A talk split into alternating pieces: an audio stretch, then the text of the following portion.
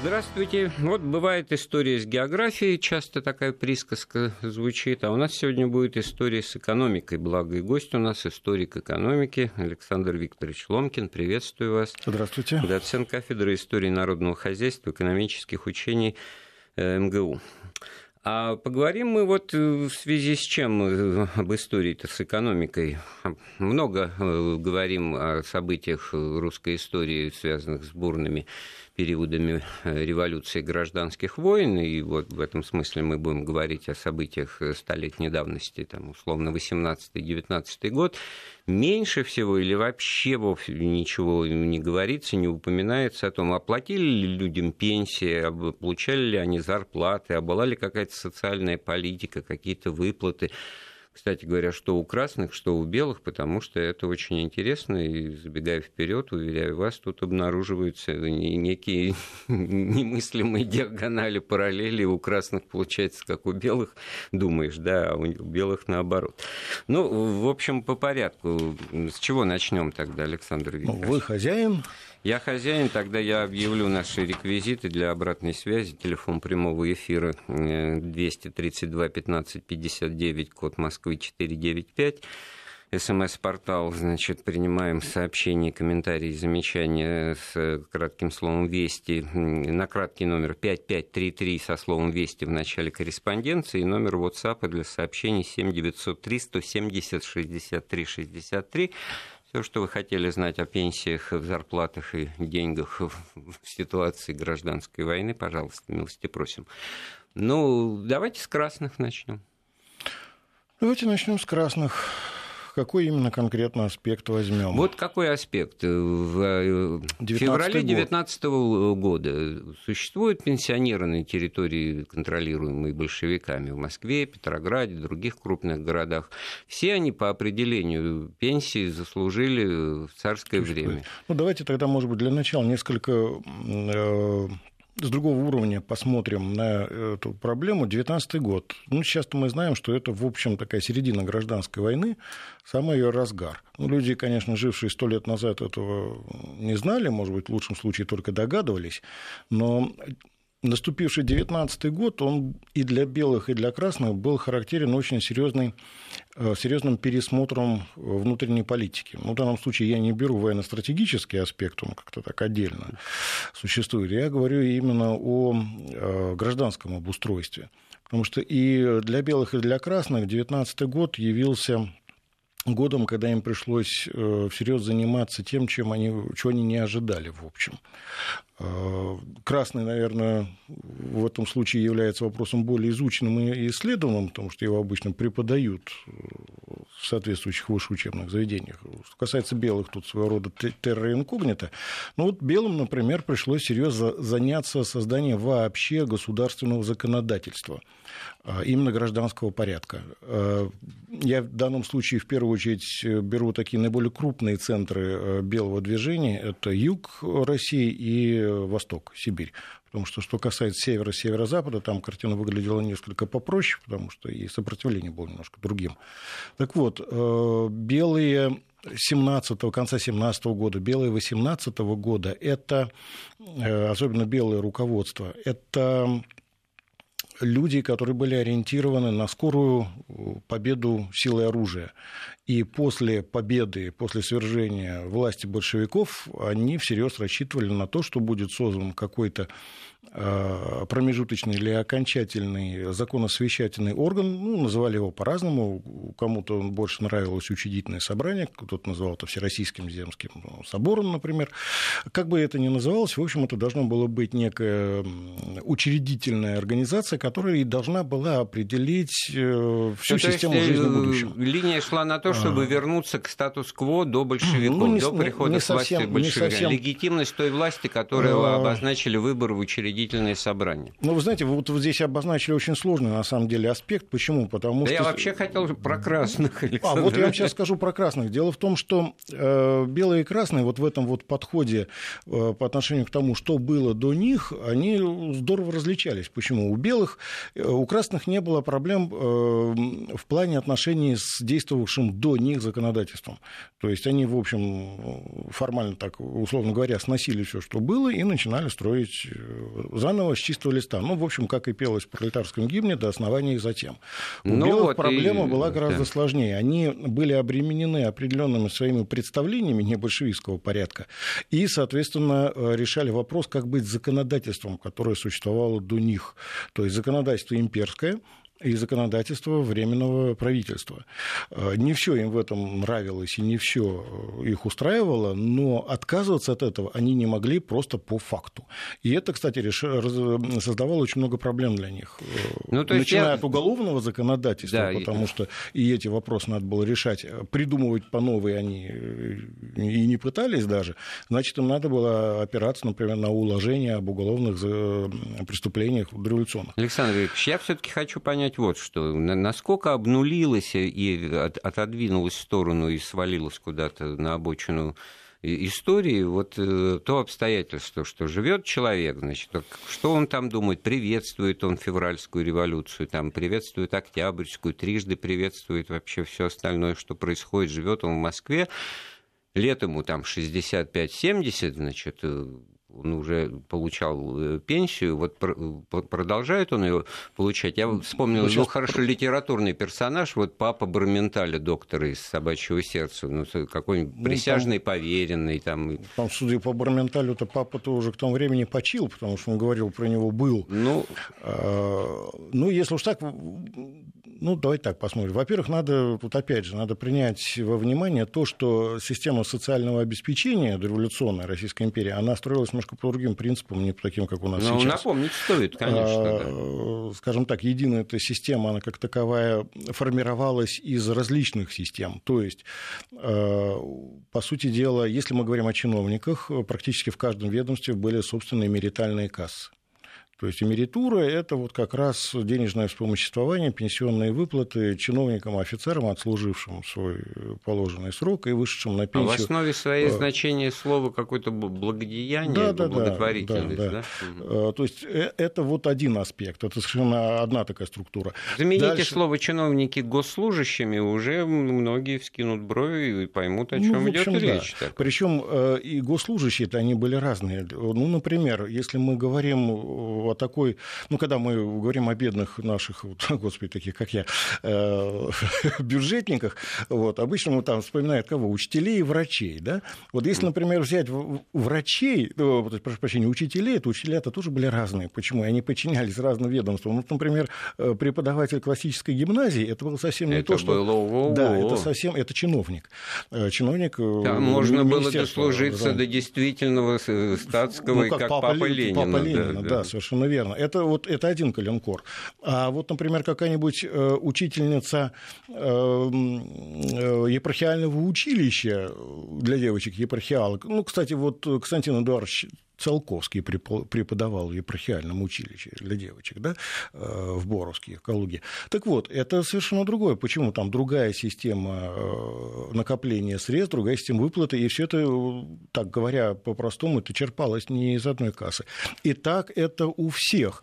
А, Но что это было, касается... когда это было при да, что, революции. Что касается тех, кто работал, скажем, на частных предприятиях, то э, система социального обеспечения, социального страхования в Российской империи России, она была, в общем, довольно здорово развита.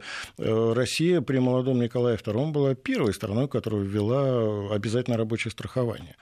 Черкнем и, это обстоятельство. И, кстати говоря, предприниматели довольно жестко были обязаны производить э, соответствующие отчисления ну, например, вот в больничные кассы, к которым попытались вернуться уже в период гражданской войны. То есть э, больничная касса – это не совсем в нашем понимании содержание больницы. Это вот именно такой соцобе... Э, собес, Но соцобеспечение, да, медицинское болезни. обслуживание работников э, вплоть до вот самого нижнего уровня. И при царе-батюшке отчисления туда велись строго за, это, за этим следили. Александр а вот Викторович, вы не уточнили, войны... кто именно вернулся в гражданскую войну? белые или красные к этим больничным кассам? Белые. Белые. белые. К этим вернулись Колчак. белые, причем пер, первым вернулся не Колчак, первым вернулся даже э, это Западно-Сибирский комитет Временного правительства, то есть, э, так сказать, до Колчака, они к этому вернулись, э, вспомнив об этом, обо всем. Это действительно довольно показательный факт. Э, ну, там они приняли такое постановление на этот счет, но это постановление такое в стиле нота бене, то есть мы вам напоминаем, дорогие предприниматели, что вам надо отчисления совершать, угу. да, потому что отчислять перестали. А Колчак уже вернулся к этому вопросу, но уже более, так сказать, строго, так по-офицерски, по-армейски.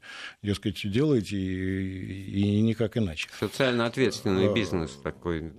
В, в известном смысле, да, потому что это было необходимо. Дело в том, что вообще надо отметить, что белые, вот, и это приходится как раз на конец 18-19 год, они действительно начинают всерьез работать э, по направлению рабочего вопроса и по соцобеспечению.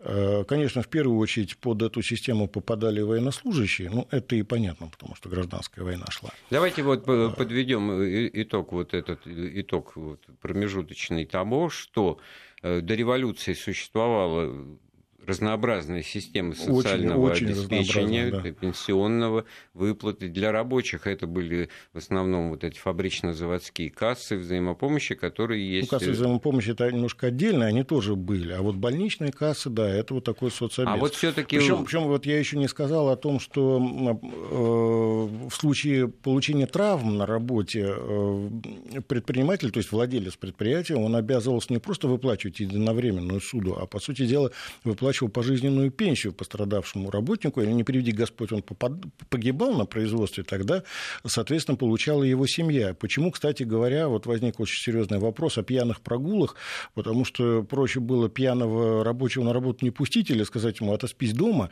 чем пускать его на производство. Не приведи Господь куда-нибудь там под гидравлический ну, пресс да, попадет. Сказать, а да, потом... это обойдется гораздо дороже, чем э, фиксация одного прогула. Значит, смотрите, госслужащие получали то, что вы назвали мериту меритурой. И меритура, да. и меритурой, значит, э, больничные кассы, э, госслужащие, вот, ну, горожане, военных, военные... Ну, с, на... с военными вообще интересно. Дело в том, что мы говорим о гражданской войне, то есть как продолжении Первой мировой войны. Тут военных, в первую очередь, офицеров. Надо так развести на две части.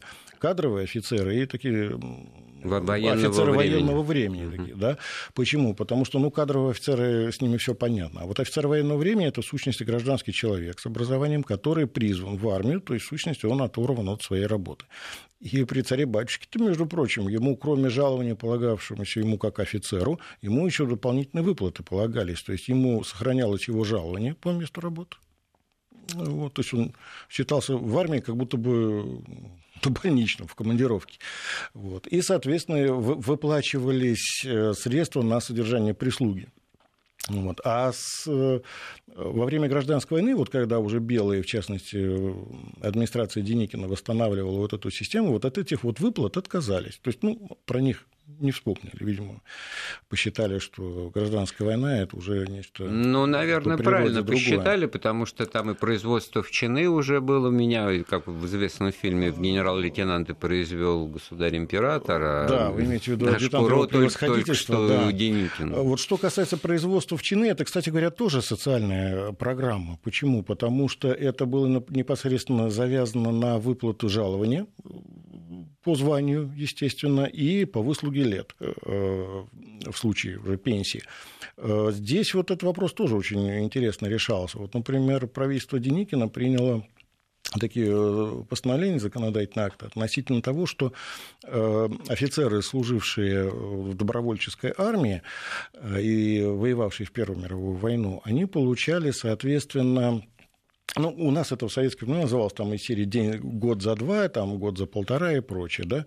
Вот э, те, кто отвоевал в Первую мировую и, соответственно, сражался в гражданскую, там по чинам и в зависимости от того, где служил. Если служил в строевых э, частях, на строевых должностях, вплоть до штабов э, дивизионных включительно, по-моему, исключая корпусные штабы, да, тем засчитывалось э, засчитывал, сейчас скажу, да, полгода за год, соответственно, вот так вот. Тем, кто там служил по штабам корпусным и выше, там чуть меньше градация была, э, и, соответственно, точно так же э, считалось военным чиновником, а военный чиновник и офицер в те времена это не одно и то же, это разные вещи. Точно так же считалось прохождение службы медицинскому персоналу, в том числе сестрам милосердия, и полковым священникам. В том числе. Причем, Я причем... думал, вы скажете о том, что там ну, два жалования еще, значит, жалование семье офицера. А, сейчас я, я вот про это скажу mm. и скажу об этом. Дело в том, что вот, например, э, сестры милосердия, они вот в плане выплат приравнивались э, к младшим обер-офицерам, ну, то есть это прапорщик, подпоручик, а, а Э,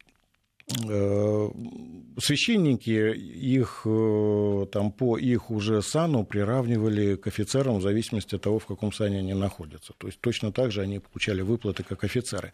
Вот то, о чем вы сказали, это вопрос, касавшийся нижних чинов. Дело в том, что, вот, видимо, жизнь заставила обратиться а, вот это очень интересно. Чинам. То есть, даже, а офицерам-то нет. Им нет за... Офицерам тоже, да, но офицеры сами по себе. А дело в том, что Э, гражданская война, видимо, заставила поменять отношение, в принципе, к нижним чинам. Дело в том, что ну, мы как-то так по фильмам, по книжкам привыкли, что белое движение – это такие офицерские полки, где там, как в одном хорошем кино говорилось, там офицеры Цельные стоят... полки погон, из погону, одних да, офицеров, да, да Попанов. Погон, в погону стоит, да, Попанов говорит это. Так вот, ну, это было, конечно, и такое, но не везде и не всегда. Там были нижние чины, и это была очень серьезная проблема, кстати говоря. Если почитать воспоминания, например, Туркула, так он там честно описывает, как поступали с пленными. То есть брали в плен красных, тут же им там рассказывали, что они поступили неправильно, воюя с красными, раздавали им погоны, давали винтовки, ставили в строй уже Дроздовской дивизии. И, соответственно, точно так же красные, когда брали в плен дроздовцев рядовых,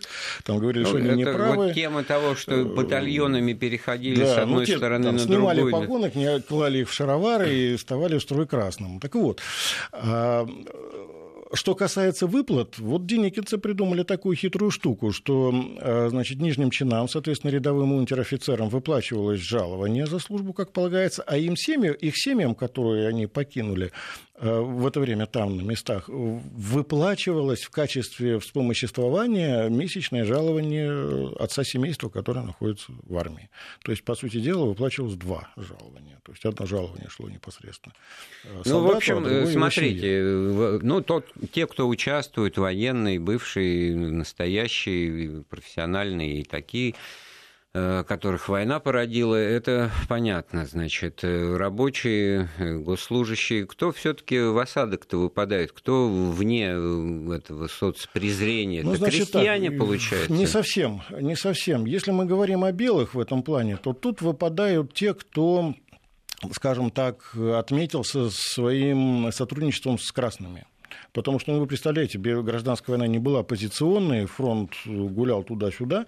И, э, так те... это должна была быть такая разветвленная структура отслеживания, так сказать, которая как раз вот была в виде ЧК у красных, а у белых это... Ну, ну, тем Ч... более, что там сегодня ЧК не совсем власть. к Собесу-то как на Собес не очень похоже в этом плане. Ну, как э, ну, организация, которая выдает ну, соответствующую было, да, санкцию. Достаточно на... было человеку заявить об этом, о себе. Потому что, ну, вот, например, в администрации и Западно-Сибирского комитета, и Колчаковского, там очень четко прослеживаются документы, они сохранились относительно того, что ну, просто распоряжения такие пишутся, что, например, э, организации, созданные большевиками в период их э, контроля за конкретной территорией, официально считаются э, упраздненными, недействительными, и, значит, люди, работавшие там за срок службы вот в этих вот организациях, никакого социального обеспечения не получают это требовать его не имеет. То есть права. это не политическое э, преследование, ну, не, не просто, тюремное, да, а вот просто, просто все, значит... вот служили у, у красных, ну и ради бога, так сказать, живите дальше. Вот просто вот за тот период, что вы служили большевикам, вы от нас ничего не получите. Трудовой стаж, это вот да, говорят, Да, скажем так, трудовой стаж это не учитывалось. Ну, с учетом реалий гражданской войны, с этим трудно не согласиться. Я наверное. публикацию газеты «Известия» вспомнил столетней давности, вот как раз в феврале, где достаточно либеральные рассуждения о том, что не надо всех сажать, кого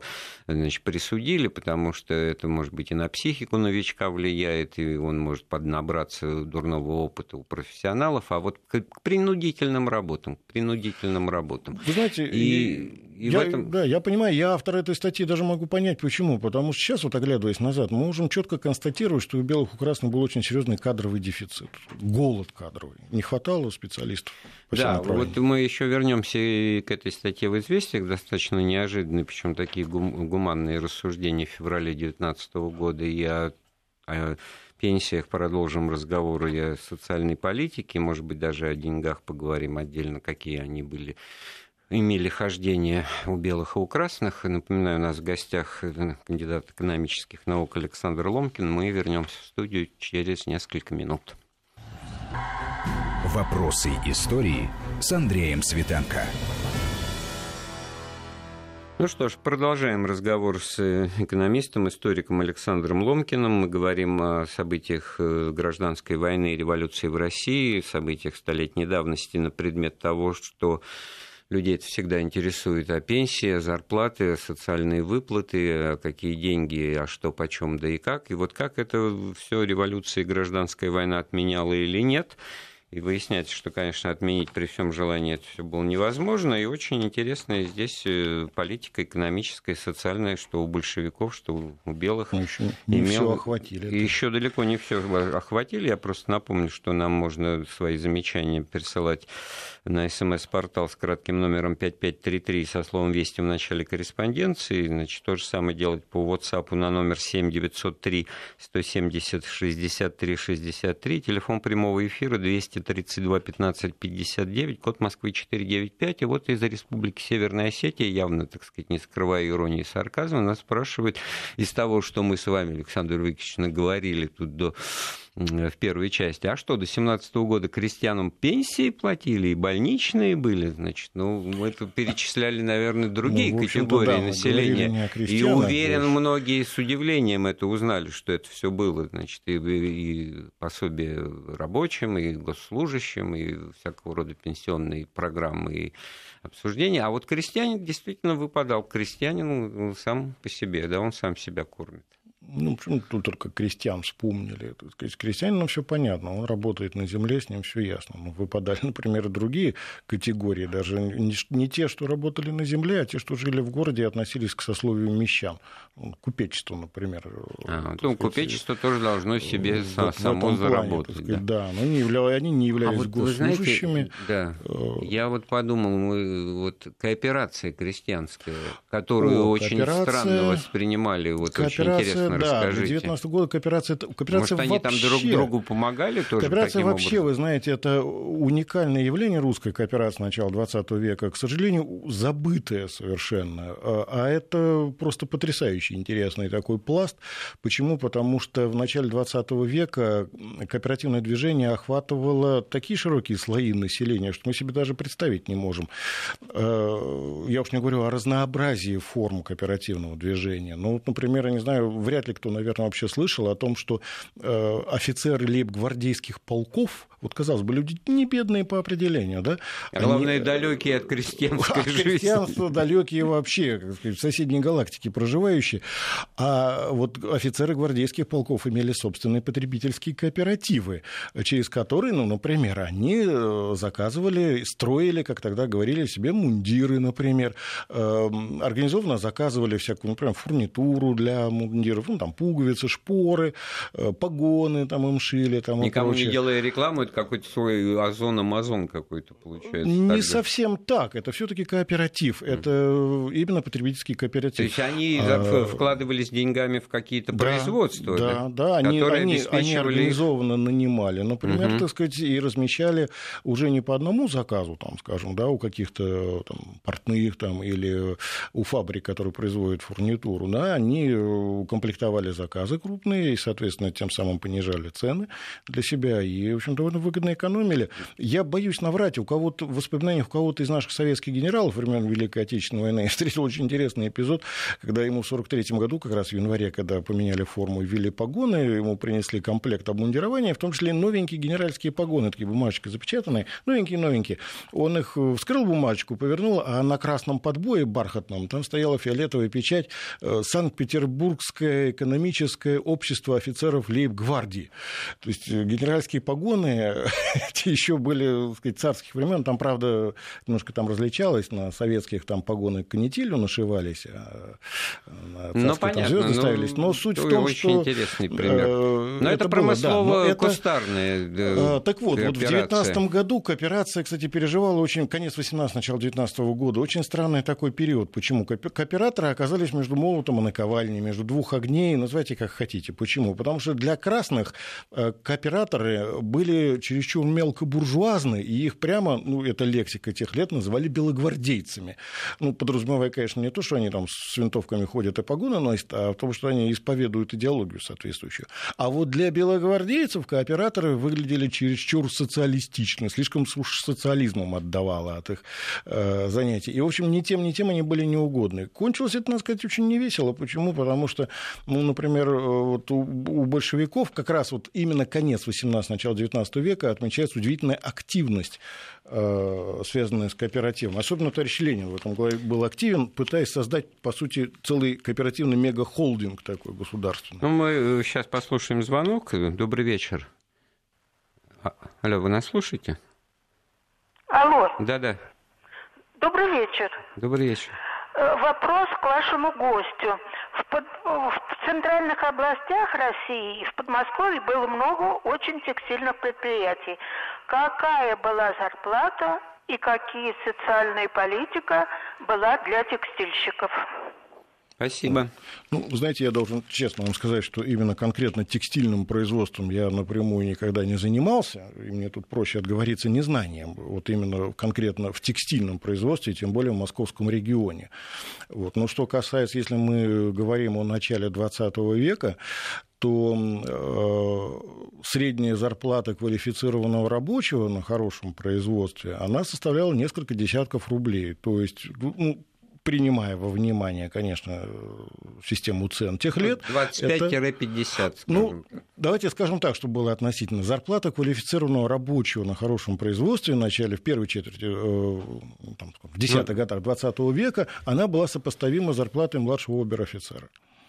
Э, вот так вот скажем. Ну, конечно, у обер-офицера там были еще доплаты на квартирные, обеденные Тут ведь вот в чем вопрос. Это все э, показатели мирной жизни, когда ну, это текстильные производства если, работали. Да, ну, естественно, да. А вот 19-й год на дворе. Фабрики и прочее. Ну, если говорить, э, ну, если нужны числительные, я могу сказать, то, в общем, так сказать, такой хороший рабочий, он получал порядка 90 рублей в месяц. То есть инфляция раз, во-вторых, вот подводя итог тому, что пенсионные выплаты продолжались, остались и на территории, которые контролировали большевики. Но, наверное, это что? Это можно было прожить на эту пенсию?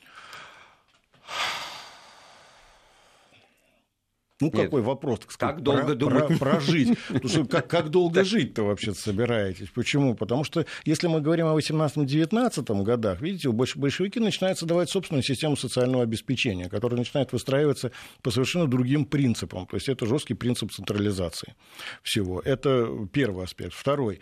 19 э, год, если мы говорим о нем, это год, когда начинает формироваться система пайковая это тоже соцобеспечение. Это вот те самые пайки, которые сыграют дурную службу такую в истории партии. Кстати, в это же время появляется э, словосочетание «ответственный работник» и прочее. Там вводятся четыре градации пайков, причем вот в первую градацию попадают только рабочие, занятые на очень тяжелых производствах, и только они. Во вторую градацию попадают рабочие обычных производств, и вот эти вот ответственные работники, ну, это, собственно говоря, вот то самое советское чиновничество. Третья градация – это это рабочие легких производств и учащиеся, а четвертое это все остальные. Да, и, кстати, вот в третью попадают и обычные мелкие служащие. Вот. Но, кроме всего прочего, если уж так, в это же время появляется система персонального начисления пенсии, которая тоже просуществует всю историю, всю советскую эпоху. То есть там, когда уже решением чуть ли не совнаркома назначается содержание Но когда о людях выдающихся, это отдельный разговор. У нас еще есть звонок. Наталья Павловна, да, добрый вечер. Здравствуйте. Здравствуйте. Я могу говорить? Да, мы вас слушаем, пожалуйста. Вы знаете, э, я как раз услышала вашу передачу, э, решила позвонить. Мой папа, э, он был в 2014 году, в 1914 призван в армию. Мне, мне вот сейчас, я родилась в 41 году, а папе было уже много лет, и он был уже занимался, был театральным там, режиссером, актером. Вот. А в 2014 году он пошел, его забрали в армию. Сначала он был вот в обычной царской армии, А потом э, в девятнадцатом году, вот у меня есть справка и там фотографии, он был командиром конной разведки э, уже в Красной армии. И э, вот что меня, э, я услышав разговор, меня вот тоже это удивляет, удивляло все время. Я нашла одну справку, где написано, что э, красноармеец Андреев, это фамилия моего папы, э, направляется в дальневосточную, вот я не помню, сейчас у меня нет под руками этой справки, но она есть у меня, написано от руки, причем такая, знаете, но с печатями там со всеми, направляется в воинские части для постановки спектакля с целью поднятия боевого духа э, значит, красноармейцев и так далее. Вот меня это всегда удивляло. 19-й год, самые страшные годы, представляете? Ну, и понятно, что очень много и направляли даже... для, для постановки mm-hmm. спектакля, mm-hmm. да? Вот а вот какой-то фильм, я сейчас название э, забыл, вот Чурикова там играла в молодости, как раз вот революция, а, ну, да, гражданская да, война, и они там те спектакли. Да, Спасибо да, большое, Наталья Павловна. Ну, вот. В общем, надо сказать, что тут... В той бумажке про деньги ничего не написано, а мы это какие-то меркантильные плане, вещи да, все в плане такой социально-культурной пропаганды в этот период отметились, надо сказать, и белые, и красные. У красных, надо признать, поставлено это дело было значительно лучше, чем у белых, потому что у белых это, ну, у деникинцев это шло через АСФАК знаменитый, который, в общем, так сказать, был не столь эффективен, как соответствующие талантливые люди у большевиков. Тут это факт. Вот. Но много деятелей культуры, искусства да, тогда вот симпатизировали да, революции. Да, единственное, вот чего, может быть, так сказать, я упустил, не сказал, это вот касательно нижних чинов у белых, там начислялись ведь еще пенсионные выплаты, производились по ранению, увечью или случае гибели, причем выплачивались, например, вдове с детьми, там очень такая хитрая система начисления в Деникинской системе там была, э, в зависимости от количества детей, и перечислялось, э, как, какие доли от жалования э, отца погибшего получает семья и ребенок. Причем по возрастающей шло. Если один ребенок 25%, два 50%, соответственно, за 4 ребенка и больше 100% э, Ну, то есть тут отца. главная мысль для начала, что социальной политикой занимались вот эти вот люди военные, которые, казалось бы, только воевали, значит, вот эти вот белогвардейцы. Ну, у них были, конечно, свои экономисты. Их маловато было, прямо скажем. Но были, были. А почему они вот коопера... кооператоры для них еще были подозрительны, вот так, по-моему, ну, видите, рассказали. Э, для э, большевиков они были подозрительны тем, что это все-таки по- понятно, боевое хозяйство очень напоминало, соответственно, акционерное, и тут было, так сказать, насчет чего плясать. А для белых это действительно было, выглядело как-то очень социалистичным. Почему? Потому что э, ведь кооперация, она не просто составляла конкуренцию частному предпринимательству, это был еще очень такой сильный противовес и антипод. Мы просто забываем об этом, что, например, э, коммерческим банкам в то время противостояла судно-кредитная система кооперативов. Э, и очень серьезно противостояла. А, вот это очень э, интересно. Сейчас, такая... сейчас вот этого противовеса да. просто нет, да. в сущности, потому что со временем, ну уж не будем говорить, там, кто постарался, но это направление кооперации Вы знаете, я вспомнил опыт, неожиданным образом всплыло в бытность, страшно признаться, жизни в Великобритании. Я сталкивался с множеством указаний на то, что building societies то есть э, кооперативы строительные, в которые люди вкладывались да. деньгами, они в большинстве своем выросли вот в такие вот мини-банки или полубанки, так, которые вот этот мордгаджи да, выдают не, не, не, буду, страховки. Да, не буду называть в эфире название одного крупного германского банка, ну, который вырос, собственно, из вот этих вот кооперативов. На самом-то деле тут разница в чем? Ведь если так очень просто говорить, ведь банк это, по сути дела, пусть не обижаются работники банковской сферы, это организация организация, которая торгует деньгами. Все, ну, больше ничего. Просто за деньги продают деньги, там, с отсрочкой платежа. Больше какой разницы. И при кредитовании ведь банку все равно, где вы возьмете деньги для того, чтобы выплатить кредиты проценты. Можете даже обграбить банк, но только другой, не, не тот, в котором брали. Главное, чтобы вернуть деньги. Что касается кооперативов, ведь кооператив в данном случае, он соучаствует э, в так сказать, том бизнесе, для которого берется суда.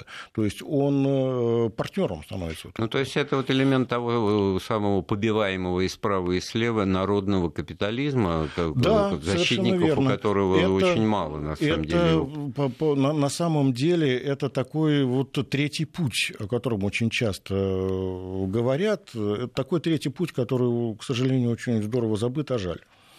Вот. Тем более, ну а что касается вот большевиков, я действительно сказал, что там вот у них была такая программа, что вроде Ленин это вот в конец 18, в конце 18 начале 19 очень часто декларировал, что, дескать, мы не против э, кооперации, мы за, потому что тут все так вот хорошо-хорошо, но все это делалось э, в каком ключе? Все это подводилось под э, единое начало, то есть э, потребительская бытовая кооперация вся вводилась под контроль э, наркомпрода, э, и все они должны должны были выполнять указания наркомпрода, соответственно. А кооператоры были с этим, естественно, не согласны, потому что они привыкли к известной экономической свободе. Александр, я вынужден тут э, вас прервать, чтобы извиниться перед нашим слушателем из Северной Осетии, потому что он на меня обиделся и пишет, Андрей, вы меня незаслуженно обидели. Я спрашивал совершенно серьезно о пенсиях крестьянам, вот, оказывается. Но нам ну, с вами если настолько... серьезно, то да, ну, это, конечно, пенсии крестьянам, о таком тогда речи не было. И в Советском Союзе крестьяне не сразу пенсию Ну, получили, это только, по-моему, в 50-е да, при Хрущеве. Да.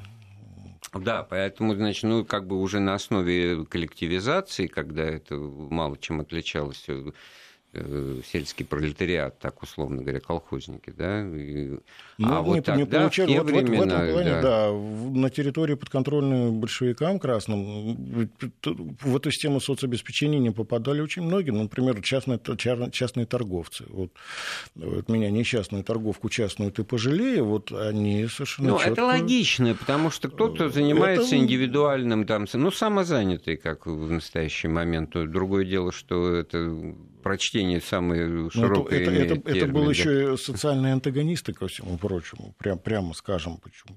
Так что э, разоряться еще и на них не имело никакого смысла. А вот что касается, например, служащих э, рабочей крестьянской Красной Армии и Красного флота, то туда они целиком полностью включались и в пайковую систему, и в систему социальных выплат. Значит, вот э, такой и вот рабочий вывод, рабочий вывод я делаю. Мы начали с привычных в понятиях э, пенсий, социальных выплат, но условия жизни, дефициты, голод и продразверстка и так далее, и так далее, они привели к тому, что на территории, контролируемой красными, там возобладал просто нормированная система распределения продуктов и товаров, да, вот пайковая, которую вы сейчас сказали. Не совсем, не совсем так, не совсем так. Дело, дело в том, что вот это вот, э, как представшая притча во языцах продразверстка, о которой так много говорят, да, она имела ведь э, много граней на самом деле.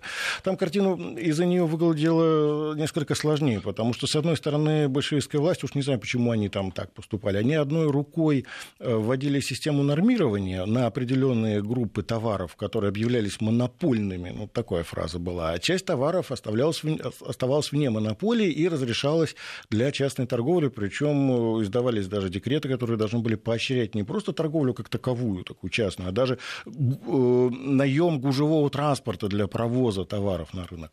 А с другой стороны, периодически менялись вот эти вот группы монопольных товаров, и они разрастались, разрастались, разрастались. Ну, например, если вот в конце 2018 года еще картошку поощряют для картофеля для частной продажи, то уже к весне 2019 года это будет монопольный это, товар. Это вы имеете в виду усилия большевиков, и... которые, получается, с одной стороны уничтожали рынок, это была экономическая программа, а с другой стороны его поддерживали. Да. Да? Это такая, в общем, как какая-то разнонаправленность, она, ее надо отдельно, конечно, рассматривать и отдельно объяснять уже, так сказать, на немножко таком более низком уровне, смотреть, в чем дело, почему, потому что, ну, сначала, например, только зерновые попадали в, эти, вот, в это нормированное распределение товаров, причем это и пищевые, и фуражное зерно, а овощи, например, не попадали, не включались, а потом эти группы подлежащие уже монопольному распределению, они разрастались, разрастались. И это, естественно, вызывало очень серьезный протест на местах. Причем это все статистики тех лет подсчитывали. Ведь известно, что вот как раз урожай 18-19 года, да, там ведь что было? Там не просто утаивали урожай, там еще и запашку утаивали, и, так сказать, скрывали поля, которые разрабатываются. И там... Э, ну да, как говорится, иди в огород, что найдешь, что твое. Где-то, да, где-то, где-то, где-то, где-то в районе, в районе э, миллиона десятин, а с него порядка 900 миллионов пудов зерна. Ощущение сокрыто. недоговоренности остается, время программы истекает, мы что-то собирались и о деньгах, о денежном обращении, но в следующий раз это да, сделаем с нашим уже, гостем, наверное, потому что отдельного разговора. отдельного разговора. Большое спасибо. Сегодня у нас в гостях был кандидат экономических наук Александр Викторович Ломкин. Мы говорили об экономике гражданской периода гражданской войны у красных и у белых. Эфир программы Вести ФМ Подготовил и провел Андрей Светенко. Спасибо всем, кто нас слушал. Слушайте Вести ФМ.